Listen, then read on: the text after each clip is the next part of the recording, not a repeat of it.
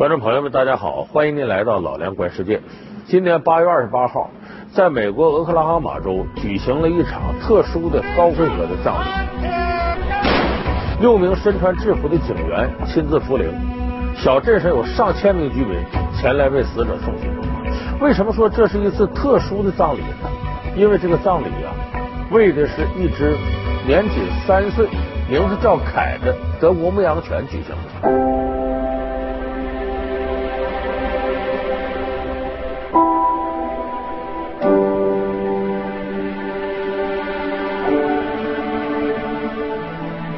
由只有一个，这个叫凯的德国牧羊犬是一个因公殉职的警犬。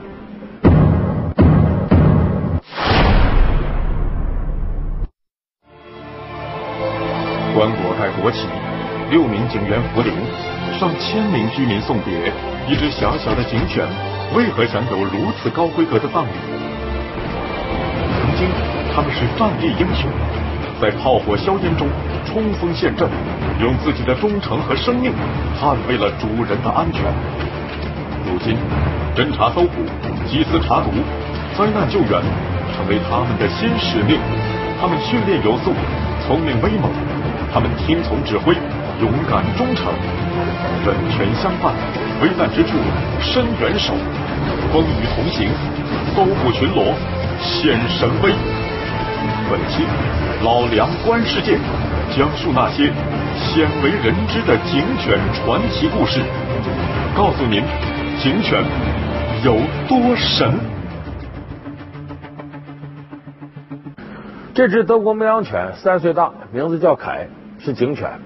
它在执行公务的过程当中呢，被犯罪嫌疑人呢乱刀给捅死了。按照这个美国警方的规矩呢，把这个凯呢视为因公殉职的警方人员。所以才有了这场特殊的高规格的葬礼。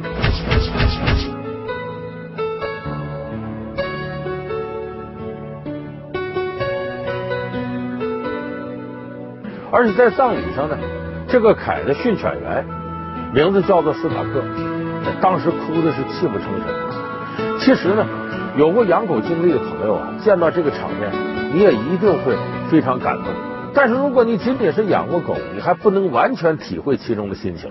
我以前曾经呢采访过，就是警犬和训犬员之间呢，他们发生的很多事儿。就是训犬员呢，在部队服役到一定年限，他要转业回去，那么呢，他原来负责这个带这个警犬呢，就要换一个主人。一般来说，这个警犬要换个主人，这个过程特别艰难，而且要复员的军人和这个警犬要分离。这个过程往往是撕心裂肺的，就相当于人的生离死别一般。这何况我们刚才看这个训犬员斯塔克，还是真真正正的跟自己的事业上的好搭档、好伙伴生离死别了。所以难怪他当时哭的那么伤心。那么说这个警犬到底有多大的魅力呢？能让人在这个时候在感情世界里掀起如此的波澜呢？我们说现代社会啊，这个警犬呢是执行警务过程当中啊一个非常重要的帮手，有很多的工作人类无法胜任，但是警犬呢却可以轻轻松松的完成。你像我们看像这个搜毒、搜爆、搜救等等这样的特殊任务，包括跟踪追捕，因为我们知道这个警犬它的嗅觉比人类的灵敏上百倍。咱们人类可能只能分辨十几种气味，但是狗呢，往往几百种气味，甚至上万种气味，它都能够分辨出来。而且它的灵活性，它的反应，有的时候是人赶不上的。所以警犬呢，在现代社会维护治安过程当中呢，应用的范围是非常大的。警犬作为执行任务的特殊警察，按其用途可以分为追踪犬、搜捕犬、搜毒犬、巡逻犬、救护犬。防盗犬等适用于不同用途的专项警犬。列车马上就到站，本次列车终点站松江西路，请乘客们系好安在我们日常生活中，最容易见到的是搜爆犬。搜爆犬的任务是负责安检工作，它们被派往火车站、汽车站、地铁站等场所。他们可以在两三米之外嗅出爆炸物的气味，在训导员的指挥下，搜索那些可疑的行李，检查爆炸物、乘客可能携带的违禁物品、爆炸物、酒精、香蕉水等易燃易爆物品，都逃不过他们的鼻子。治安全承担着治安巡逻、驻点设卡盘查的任务，他们最大限度的挤压违法犯罪空间。如有嫌疑人逃跑，经过训练的警犬就会在第一时间控制住嫌疑人。他们在打击和防控犯罪中发挥了独特作用，维护了社会治安的稳定。刑侦犬是破案高手，他们在刑侦案件中发挥着重要作用。他们会以现场遗留的足迹或者犯罪分子遗留的其他物品的气味进行追踪。如作案的手套、鞋，甚至喝过水的杯子等，一条好的刑侦犬常常能为破案带来关键性的突破。警犬呢，它准确的定义呢，就是警察执行公务过程当中使用的犬类。而且我要特别提醒大家注意，凡是使用警犬的人，他不会管警犬叫狗，他都是尊称为犬，我的犬，你的犬，犬这次怎么怎么样。他不会简单的把它叫狗，就体现了对工作伙伴的一种尊重。那么警犬是怎么来的呢？这个准确说是从战争年代开始有的。就最开始警犬的老祖宗应该说是军犬，就是部队作战时候用这个狗。这个具体来讲呢，应该是从奴隶制时期，人类打仗，无论是中国还是欧洲，就都存在大量使用军犬的状况。这军犬呢，可以直接攻击敌人，也可以完成信息传递，也可以进行搜救，也可以追踪监视敌人。你就咱不说国外吧，就说中国，很早用到这个军犬呢，那得说春秋时期就用了。墨子里边曾经记载过，我们都知道墨子本身呢，他是一个攻防专家。咱们可能课本里有学过墨子和公输班，什么公输班九涉攻城之奇变，子墨子九惧之。哎，说他的攻城防守都是专家。他在防守的时候呢，就大量的使用了军权。怎么使的呢？因为那个时候春秋以前的人呢，攻占一个城池，往往是挖地道进去。那么城池里头防守的人呢，也得通过挖地道来监听，防止你从地道上来。所以墨子里边记载呢，在每一个地道里边，城里边地道放一只狗。然后如果这狗叫了，就说明他听到那时候有动静，有人挖地道，赶紧防御。所以这是中国历史上记载的最早的有关军犬的使用。到后来唐代呢，有一本书叫《通典》，里边记载了，这里头正式的管这类狗叫警犬，就说在守城的时候呢，每隔这个大概这个三十丈左右，搁上大红灯笼挂上，因为城底下这个呃敌军来了，咱得监视他。然后在这个位置呢，放上一只警犬，书里就写置警犬于城上。注意啊，这时候这警犬可不是警察之犬，是警戒之犬。就担当守卫任务，一旦他发现敌军有动静，这狗会先叫，这跟咱们看家狗的道理是一样的。然后在这块重点布防，所以很早的时候是在军事战场上来用这个，所以由此呢也创造了很多呀，就是军犬里头的一些神话。冲锋陷阵，他们舍己为人，他们曾是彪炳史册的战争功臣。军犬在战争的烽火中如何屡立战功，又创造出了哪些不为人知的神话？抗战时期，军犬的惨烈较量中，中国土狗如何战胜了日本狼侵？和平时代救人吉凶，警犬还有着哪些特殊使命？老梁观世界，警犬有多神？正播出。在这个一八一二年。就是拿破仑时代，战争过程当中呢，法国有个士兵啊，就是正好遇到下大雪，又从山上掉下来，被雪给埋住了，奄奄一息，眼看就死了。这时候有一只军犬，这军犬名字叫巴利，就把他从雪里头给刨出来了，然后用身子呢暖他，结果这个士兵就苏醒了。可是这士兵苏醒之后呢，误以为呢这只狗是要吃他的饿狼，拔出刀来，把这只狗刺成重伤。你想想，就是这样一只军犬，当时的反应没有任何反抗，说在咬这个人，转过身跑下山了，就等于通风报信去了。然后山底下的人上来把这士兵救起来。这士兵了解到这事时候，后悔都不行了，坚持带这个巴利这军犬到别的地方治疗。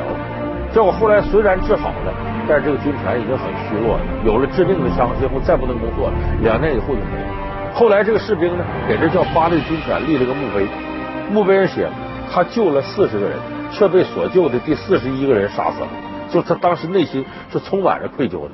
你看还有一个军犬，这是出生在中国，它的名字叫朱迪，它的主人呢是中国人，后来呢这个二战期间呢被日本人给杀死了。所以这朱迪就变成流浪狗了，结果被在中国作战的英军给发现了，就把它训练成一只出色的军犬。这个军犬能做到什么呢？在军舰上面，它突然间大叫起来。当时军舰所有人觉得没有什么战争气息，但是就觉得这狗的感觉肯定对，就整装准备。果然不久呢，空中有大量的日本轰炸机就过来了。后来就这个朱迪呢和他的部队呢都被这个日军给俘虏了，在集中营里边呢，那条件很差的那是。啊，这个朱迪也是忠心护主，到最后呢，这些战俘呢转移的时候，没有一个战俘忍心把这个朱迪这狗扔下，最后把它藏到行李袋里，冒着生命危险把这狗带出来。后来一九四六年二战结束以后呢，这朱迪呢，呃，被英国封为动物维多利亚十字勋章，就是动物为战争贡献当中所能获得的最高勋章，就是这个。还有一件发生在柏林的真事儿，就是当时呢，这个呃苏军。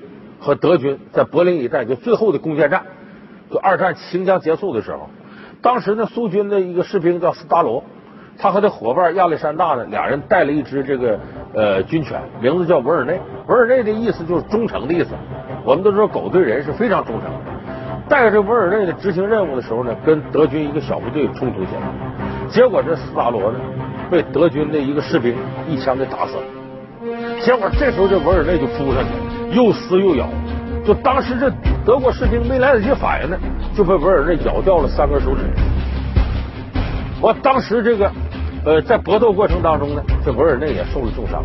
但即使这样，这维尔内这嘴里边始终含着咬掉敌军这三个手指。最后看到自己主人那个已经这时候已经死了，尸体在呢，这文尔内上去把三只手指吐出来，放到自己主人的胸口上。在这就跟着主人的尸体不肯离去，到后来呢，这是他另外一个主人亚历山大把他带走了。很快呢，第二次世界大战就结束了。一九四五年，过了五年了，就一九五零年了。这个亚历山大呢，带着这个行军军犬维尔内呢，还在柏林这块执行军务驻军。有这么一天，在柏林的街道上呢，这亚历山大带着维尔内巡逻呢。这只维尔内呢，已经。可以说，作为军犬来讲，有点老迈不堪了，反应和速度全不如以前了，就行将退役了。突然间，这维尔内发疯似的，冲着对面过来一个德国人就扑上，就是亚历山大怎么拽都拽不动。很快的，他跟那个德国人在地上就轱辘起来了，就是维尔内就跟疯了一样。结果也就有个几分钟以内，就把这德国人给咬死了。这时候，这亚历山大奇怪说：“这狗竟然怎么疯了呢？”他一看这德国人，他明白了，那个德国人手上缺了仨手指。就是当年开枪打死他上任主人斯大罗的凶手，而这时候这文尔内呢，由于过度的愤怒，也和人一样又发了脑溢血，死在当场，就把这个凶手仇人给咬死了，他也死在当场。您说这样的故事，就我们想，一个是这个军犬的这种记忆力，再一个他对主人的忠诚度，是很令人动容的。当年中国这个战场上也发生过这样的事儿。大家还记不记得看那个甲午中日战争那电影？邓世昌的电影，历史上邓世昌和致远舰沉没的时候，带着他的这个军犬，那个军犬把他救起来，邓世昌不肯独活，依然要自杀，就我在大海上沉海死了得了，他自己的爱犬就跟着他一起沉没了，就为了主人牺牲自己性命。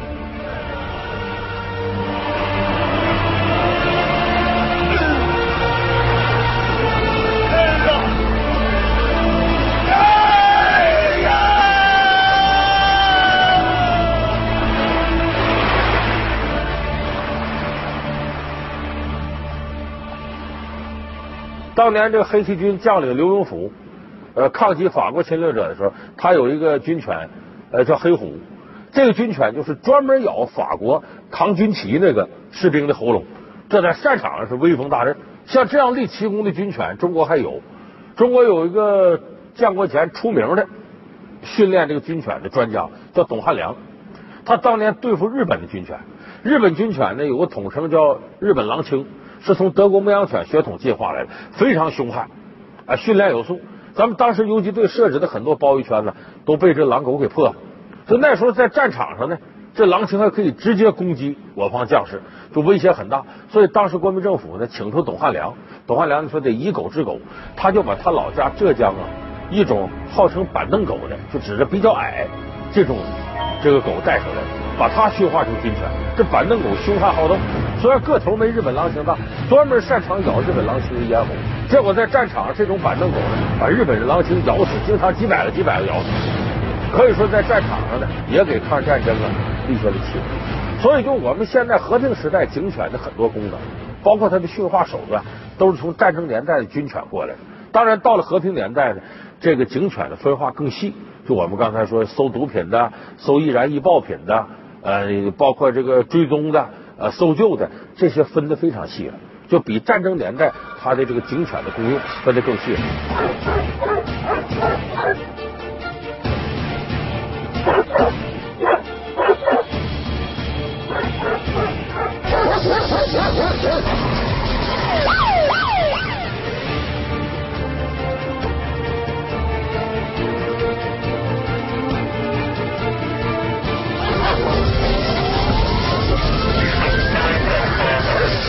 在警犬的系统里头呢，最常见的犬类呢是德国牧羊犬，还有拉布拉多犬。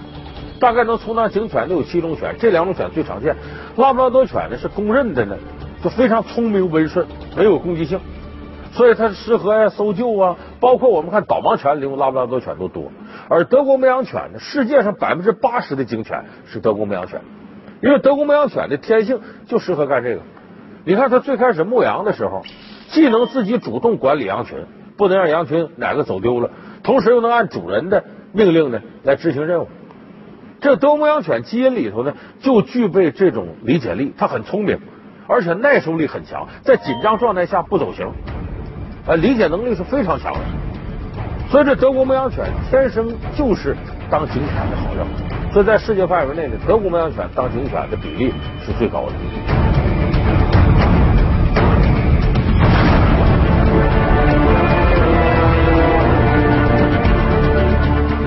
现在看的这个警犬呢，一般来说，它犬类的寿命十五年到二十年，警犬的服役年限呢是八到十二年左右。所以就是在警犬服役过程当中，经常出现呢主人要退伍了。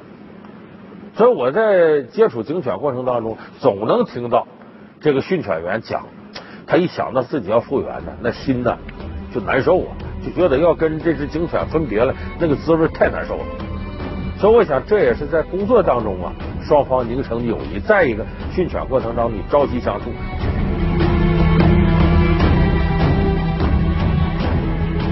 咱们家里养宠物的朋友都知道，你时间长，这小狗跟它处长了，它又走丢了，哎呦，那就跟家里总是个亲人一样。所以说，这警犬它往往能够触动我们内心深处最柔软的部分。当然，它在现实当中发挥的作用那是更大的。它们有着敏锐的嗅觉和高超的技能。他们是破案的好帮手，是让毒贩闻风丧胆的缉毒骑兵。究竟警犬是如何炼成的？人犬情深，并肩作战，只为了那份共同的荣耀。讲述神奇警犬的传奇故事。老梁观世界，警犬有多神？稍后播出。新中国成立之后呢？呃，在这个南昌呢，出来一个训犬的专家，呃，这个人的名字叫王庚生，他也是爱犬如命。他的前辈就我刚才说的董汉良，后来跟着国民党部队去了台湾了。他后来的晚年非常潦倒，为什么呢？他把自己毕生的积蓄拿出来呢，买英国的这个呃警犬的种犬，结果他一下潦倒了，晚年他又儿女不在旁边，就生活很困难。这个王庚生在一定程度呢，和这董汉良很很像。就是爱犬呐，爱的比较痴迷。这王克生的儿子和女婿都跟他一样，后来成了中国最早的一波训犬的家族。他们训练出来的警犬，在中国的公安战线上发挥了巨大作用。你看，早期有一个六十年代很出名的这个警犬，名字叫坦克。这警犬在当时来看，就给全国的警犬训练确立了一个标杆。包括后来王格生根据训练这波警犬的经验写了教材，现在这个教材依然在警犬训练过程当中经常用。他说：“你要绝对相信这个警犬的直觉。人有时候的指挥，往往使警犬无所适从。他一方面凭自己的直觉感觉到了，另外一方面呢，他还得听主人的命令。所以你这主人要瞎发号施令，这警犬无所适从。警犬这鼻子灵到什么程度呢？这个犯罪嫌疑人、罪犯三个月前穿的一只鞋，到现在你拿来让这警犬闻一下子，他接着凭这个气味去追踪犯罪嫌疑人，都能追踪到，他能细到这程度。”有一次，这个坦克执行任务时候，就是追踪一个犯罪嫌疑人，追追追到厕所了，他就不动了。结果公安人员进这厕所里一看，非常狭窄，而且这味儿才大呢。说这狗干嘛到这儿来？这不可能在这儿。就是再换一个线索，接着追。当时王格生在场就说：“说这个坦克的直觉应该是对的，你们在这儿搜搜。”最后找其他地方没找着，就在厕所这搜，果然厕所上头天花板里那嫌疑犯藏那儿了。就说这警犬这鼻子灵到一定程度，它也因此对犯罪嫌疑人的威慑力往往比警员威慑力还大。有的时候犯罪嫌疑人一看到说这狗来追他来了，知道就跑不了了。很多这样的例子，你看在这个中缅边境曾经有过就是缉毒过程当中缉毒犬的这个神奇发挥。就当时这个大客车开过来了，一看前面有这个警察执岗，车上有几个贩毒分子。就把手里拿这个海洛因的鸦片呢，顺车扔到草丛里，结果被警察发现了。发现了，先在草丛里找半天没找着，然后让这个缉毒犬进里头去。这缉毒犬对毒品的气味很敏感，很快把这毒品就叼出来了。